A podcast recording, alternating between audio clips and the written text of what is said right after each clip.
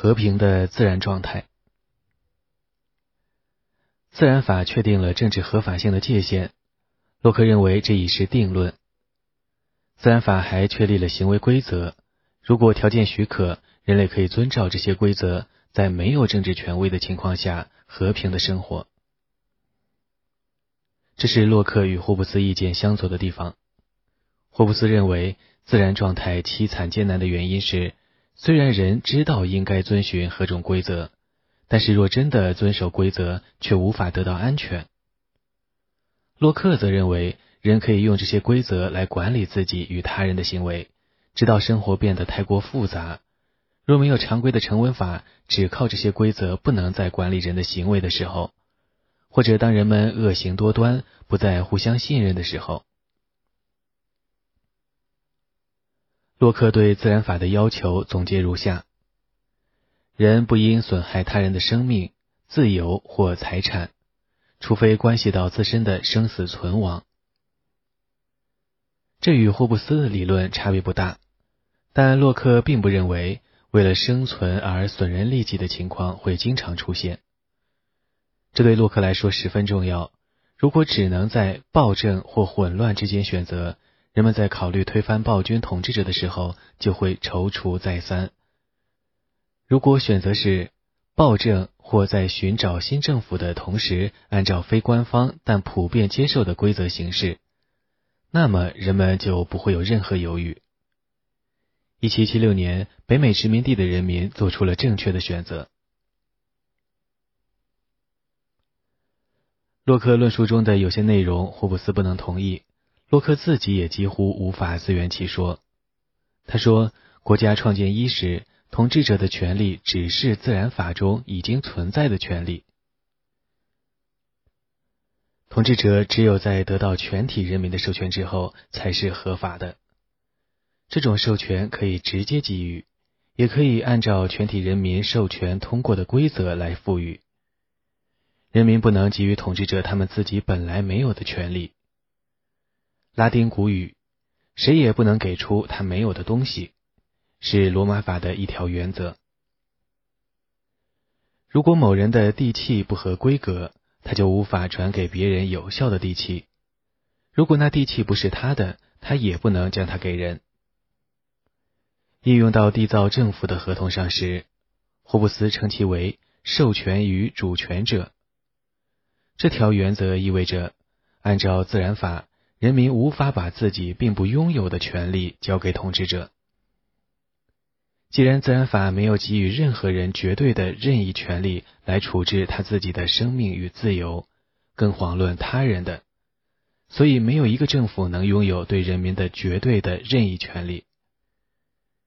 不管查理二世或罗伯特·费尔莫爵士如何想，绝对君主制在道德上都是不可能的。在查理二世执政末期，洛克可能会因持此观点被送上断头台，但他在中世纪时经常有人提及，而且他很有说服力。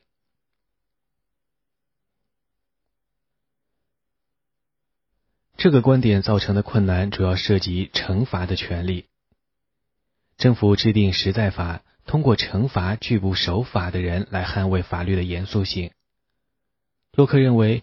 判处死刑及所有较轻刑罚的权利是一切政府的中心权利。如果自然状态中的人没有权利惩罚他人，政府就无法获得这一权利。于是洛克坚持说，人有权惩罚违背自然法的行为。霍布斯在这一点上摇摆不定。有时他说，惩罚的权利是自然赋予人类对一切事物的权利的一部分。主权者保留了这个权利，而所有其他人都放弃了它。有时他又说，惩罚的权利是一项新的权利，因为根据法律施加惩罚与人在自然状态中拥有的自卫权大不相同。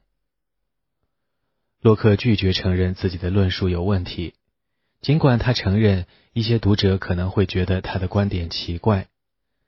他说，自然状态是一种法律状态。每个人都有法律权利，这一权利由自然法确定，也受自然法限制。惩罚违背自然法的行为，不仅是人的自然权利，而且是自然责任。不能只为了自卫才采取行动，也应当惩罚那些侵害别人，尤其是侵害无法自卫的人的权利的恶人。如果你抢走一个饥肠辘辘的孩子的食物，那个孩子又没有力气抵抗你，那么我若能做到，就应迫使你把食物还给那个孩子，并惩罚你的抢夺行为。这个主张引起了诸多问题，最明显的是积极性的问题。难道人不会对侵害自己的人穷追猛打，需要保护别人的时候却拖拖拉拉吗？另一个是判断的问题，难道人不会在判断对自己的侵害时毫不留情，判断对他人的犯罪时却网开一面吗？有时人也许根本不清楚自然法的要求，惩罚的行动如何实施也是困难重重。如果没有具体的人负责惩罚犯罪者，而所有人都有权这样做，罪犯就要么能逍遥法外。因为大家都等着别人去惩罚他，要么因同一桩罪行而受到许多人的多次惩罚。洛克承认存在着这些问题，政府正是解决他们的机制，因为政府规定了确定的法律，也设有刚正不阿的法官。后来的批评者提出，按照定义，只有政府才能实行惩罚，没有政府的许可，个人做的任何事都不能算惩罚。洛克没有做过这方面的论述，因为他意不在此。他对自然法的叙述解释了这样一个思想：每个人都可以做法官或警察，甚至可能辅助立法者。他也对复仇和惩罚做了通常的区分。我的动机必须是捍卫法律，不是仅仅要打击你，而且惩罚必须只达到足以威慑他人和惩治你的恶行的程度。人是否真的能如此冷静行事，非常值得怀疑。但洛克是用它来说明建立政府的必要，所以人类拥有互相惩罚的道德权利，但将这一权利转给了得到普遍承认的权威。这个论点是说得通的，但他论述起来并不容易。举交通信号灯为例，政府有权管理交通。但很难相信是个人把原来属于自己的安装交通信号灯的权利转给了政府。